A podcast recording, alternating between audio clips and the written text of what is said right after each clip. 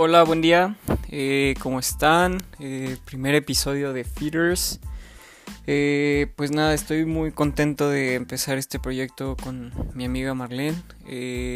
pues tuvimos ahí un problema, pues de la escuela, de la pandemia, todo eso, y no se podrá encontrar en el episodio de hoy. no se preocupen, en el siguiente episodio estará presentándose con ustedes.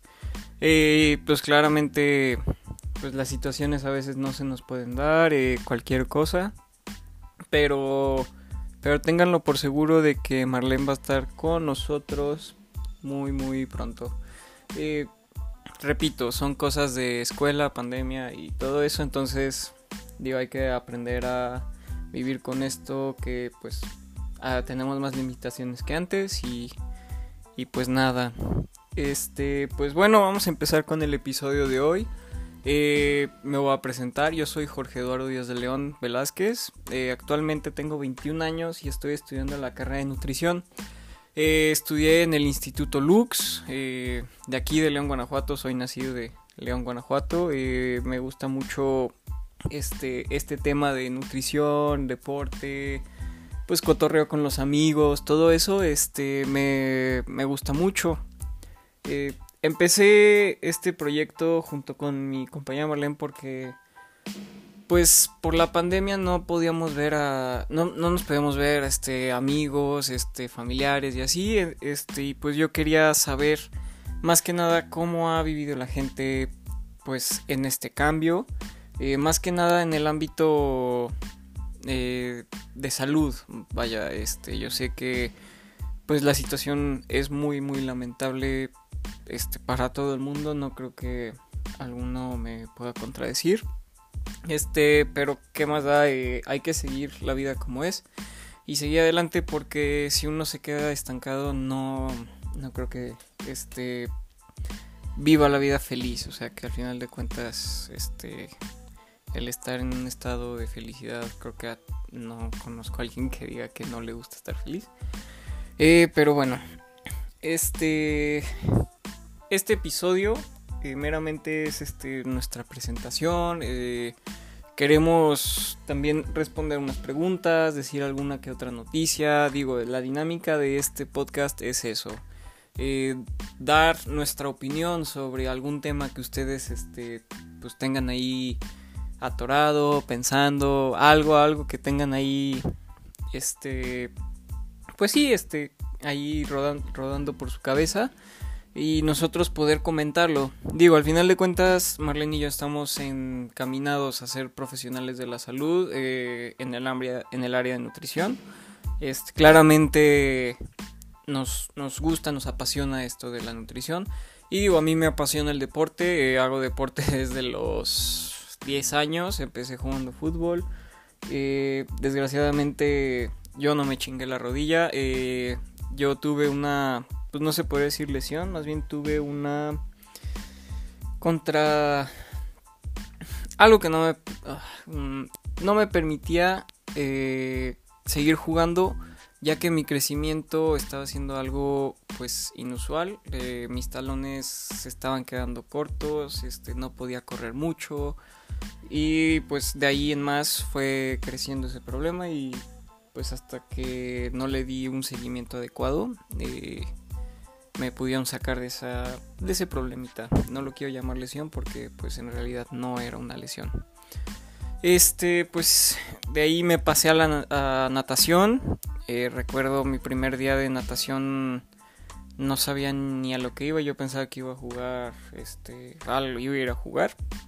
Este, esto empezó a los 11 años, después de que me diagnosticaron ese crecimiento desproporcional, no sé cómo decirlo, no, conozco muy bien este, esa afección que tuve, pero bueno, eh, al final de cuentas encontré creo que una de mis pasiones, que también es la natación, eh, nadé, estuve en la inauguración de la alberca, la acuática Lux, eh, pues fue para mí, no sé, fue un, fue un día muy, muy especial.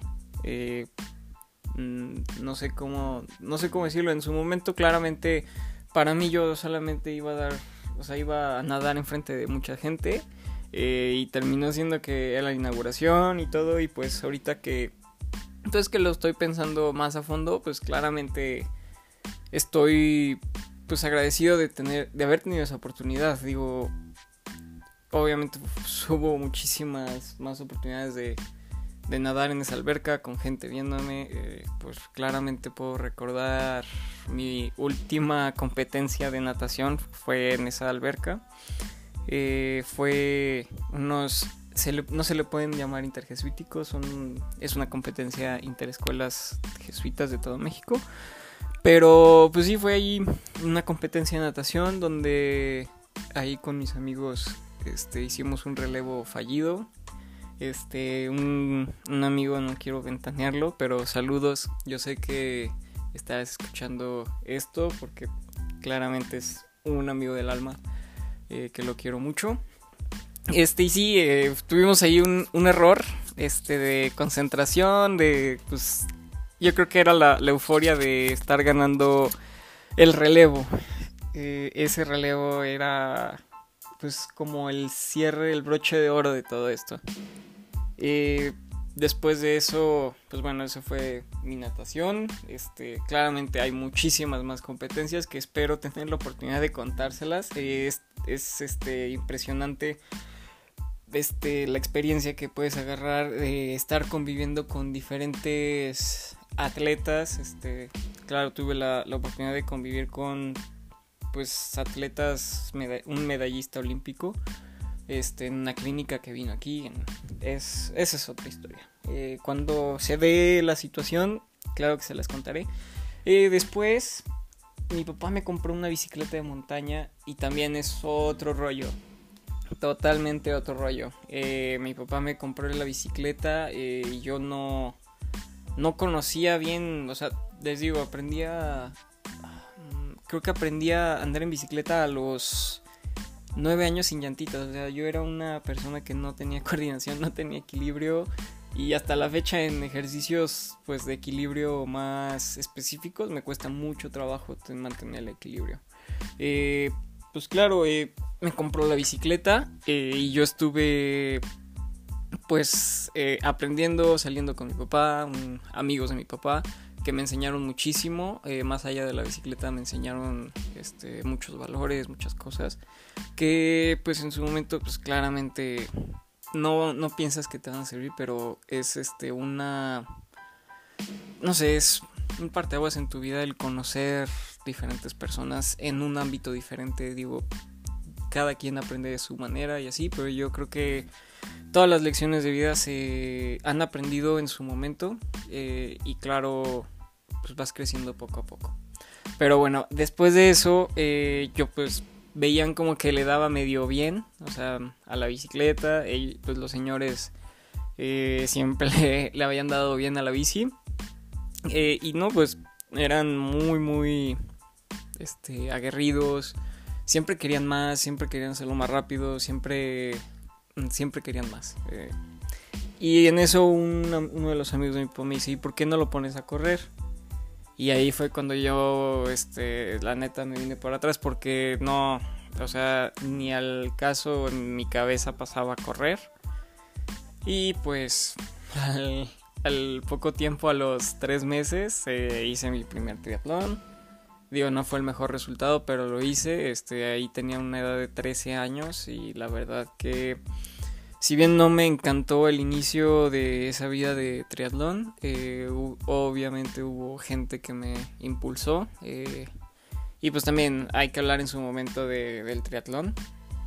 Este porque creo que es un deporte maravilloso, es un deporte que ha cambiado vidas y, y que va a seguir, es cambiante del triatlón, eh, pero claro, todo, todo su tiempo llegaremos a ese momento en la vida de este podcast. Eh, pues bueno, ese fue un, cachito mío eh, de lo que soy, de, cómo empecé, de cómo llegué a, a, pues sentarme en el sillín de la bici y empezar a darle.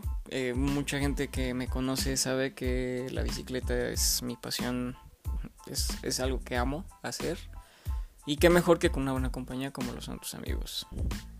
Pero bueno, vamos a cambiar de tema a las preguntas que nos hicieron en la semana. Eh, la primera pregunta que quiero responder me la hizo una amiga que, de preparatoria. Me pregunta qué diferencia hay entre la harina de trigo y la harina de avena.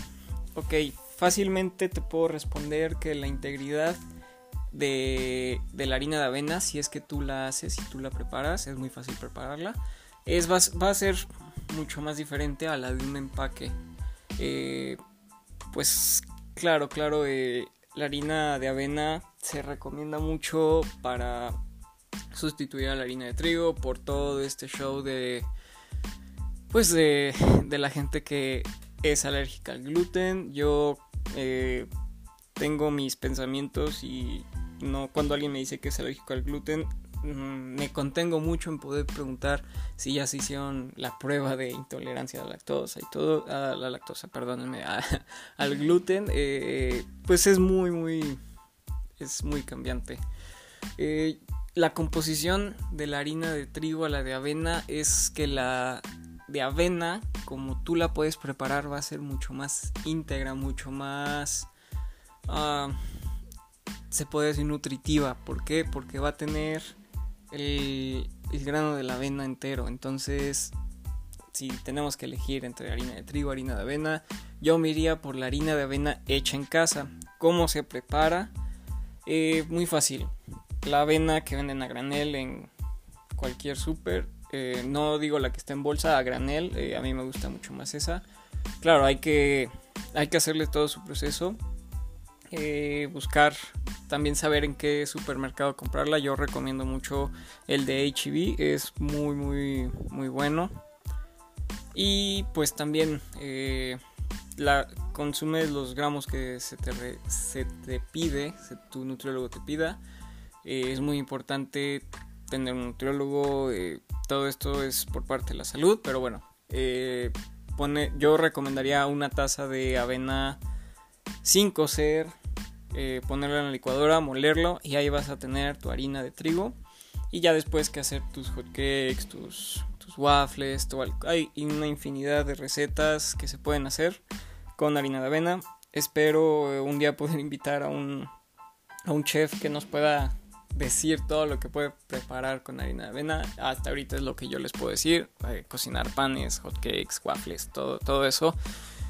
Son una garantía, la verdad que pues saber cocinar es este un yo lo llamo un talento. Aunque en la película de, de Ratatouille dicen eh, cualquiera puede cocinar yo también digo cualquiera puede cocinar pero necesita yo creo que ese también ese talento. No sé eh, ahí ustedes díganme en sus comentarios de Instagram eh, ¿Qué, ¿Qué, opinan de eso? Digo, al final de cuentas esto es para que nosotros tengamos una conversación este, y no sea unilateral nada más de yo a ustedes, este, sino que tengamos una conversación bilateral, ustedes conmigo eh, y comentando. Eh, digo, al final de cuentas, este no es un gran, gran podcast, espero que se convierta en un gran podcast en su momento, yo necesito, este, sí invertirle poquito más, pero digo, si no se hacen las cosas con lo que tiene, significa que no tienes ganas de hacerlo. Eso lo aprendí este, en los últimos años eh, con, pues con muchas personas que me han, que me han enseñado mucho. Este, un ejemplo sería la nutróloga Lili, eh, la nutróloga Laura Soria. Ellas dos me han enseñado muchísimo. También Regina Videgaray, Exalux también. Este, eh, ellas tres me han enseñado muchas cosas, las aprecio mucho. y de verdad, si pueden darse un tiempo de, de platicar, si tienen la oportunidad de platicar con alguna de ellas tres, eh, otro rollo, su plática, eh, son muy buenas en lo que hacen. Pero bueno, continuamos con el podcast. Esta pregunta me la hizo una triatleta leonesa, no sé si es de León, eh, pero me la hizo una, es, vive aquí en León, la he visto creo que corriendo, algo así, me dijo un día, eh, me pregunta eh, que para qué son los pre y post entreno. Eh, un pre-entreno no, no, se define como tal, pero para mí lo que es un pre-entreno es una ayuda ergogénica para poder aguantar el entrenamiento, para poder empezar con todo, para que durante el entrenamiento nuestra, nuestros niveles de glucosa en la sangre no bajen y, con, y nos dé la famosísima conocida por los ciclistas pájara. O no nos bofemos, eh, X, X. Eh, creo que se entendió que no nos cansemos, vaya.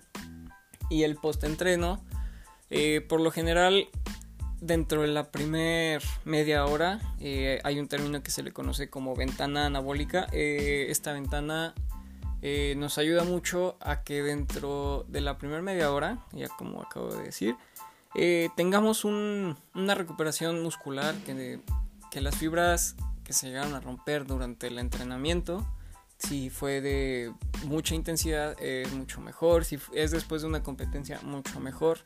Eh, se recomienda mucho consumir dos equivalentes de cereales y uno de proteína.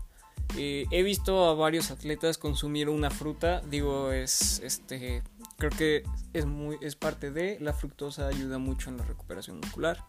Eh, no me quiero meter en temas de ciencia ni nada porque todavía no los entiendo del todo bien. sí, sí, lo entiendo, pero necesito un poquito más de conocimiento en ese aspecto para poder compartirles eso. Eh, pues ya, eh, sería todo de, ese, de esa pregunta. También un, un amigo, pues desde primaria me, me, preguntó cómo puedo bajar grasa en la bici. Eh, pues esto es todo, todo un tema. a mí, yo cuando empecé a entrenarme para ciclismo puro, tuve un bajón de peso impresionante, como de 4 kilos. Digo, yo pesaba 65 kilos cuando empecé a hacer ciclismo y en los primeros tres meses eh, bajé a 60 kilos sin ningún tipo de plan nutrición, de nutrición ni nada. Eh, era simplemente con las friegas que eran. Eh, yo creo que para bajar de para bajar grasa durante el ciclismo necesitas primero empezar a entrenar. nuestro cuerpo se acostumbra, sí, pero si bien esta pregunta eh, pues me la hizo una persona que no es principiante pero que tuvo una pausa dentro de su actividad física eh, y pues bueno eh, claramente yo le recomiendo que empiece a hacer, a ciclismo se acaba de comprar una bici que le empiece a dar y que empiece a ver los resultados ya de ahí cuando el cuerpo se acostumbre claro empezar, si puede desde antes, eh, busca a tu nutriólogo y pídele que te haga un plan para mantenerte estable durante todo el día después de la bici porque si varios ciclistas de aquí me, escuchan, un saludo y muchas gracias por escuchar primero que nada. Eh, pues sabemos todos que después de un fondito de dos horas, tres horas, acabas cansadón, este, y todo. Entonces aquí el nutriólogo nutrióloga te puede ayudar mucho en la recuperación, ya que no vamos a tener ese bajón de energía. Eh, y pues bueno muchachos, este, espero les haya gustado este episodio. Eh, eso fue, esto sería más o menos el sistema con el que manejaríamos todas, esas preguntas. Este, digo, todavía no metemos todas las dinámicas, queremos meter una sección de noticias, este, de experiencias de ustedes haciendo alguna actividad física, mandar algún saludo, eh, pues claro, mm, vamos empezando, esto era para que nos conocieran. Y como ya dije al inicio del episodio, lamentablemente nuestra amiga Marlene no nos pudo acompañar hoy por toda la pandemia. Este, y pues estén atentos a las redes que se vienen muchas cosas este, pues divertidas, pláticas. Eh, y pues espero tengan un muy buen día. Recuerden, eh, si tienen algún problema de salud, se sienten fatigados o algo, vayan y consulten un profesional de la salud, un influencer en Instagram. Si bien pues, hay algunos que están estudiados y todo, esos este, sí los recomiendo. Eh, déjenme hacer una lista para el siguiente episodio y se los voy a recomendar. Este, busquen un profesional de la salud. Digo, no quiero ventanar a nadie ni nada. Hay gente que se ha medio preparado y todo, pero eso no les da un título que, por ejemplo, una nutrióloga de las que acabo de mencionar en este episodio, ha luchado, ha estudiado, se ha desvelado, ha llorado, ha gritado, ha sonreído, todo, todo por esa carrera, por ese título. Entonces, sí, busquen un profesional de la salud. Este, espero tengan un muy, muy buen fin de semana. Este, y pues es el fin de semana de San Valentín. Eh, también ahí podrán ver un live este, el sábado en la noche para que nos comenten cómo va a ser su San Valentín pues bueno, muchas gracias y un abrazo. Este, espero se la pasen muy bien este fin de semana. Adiós.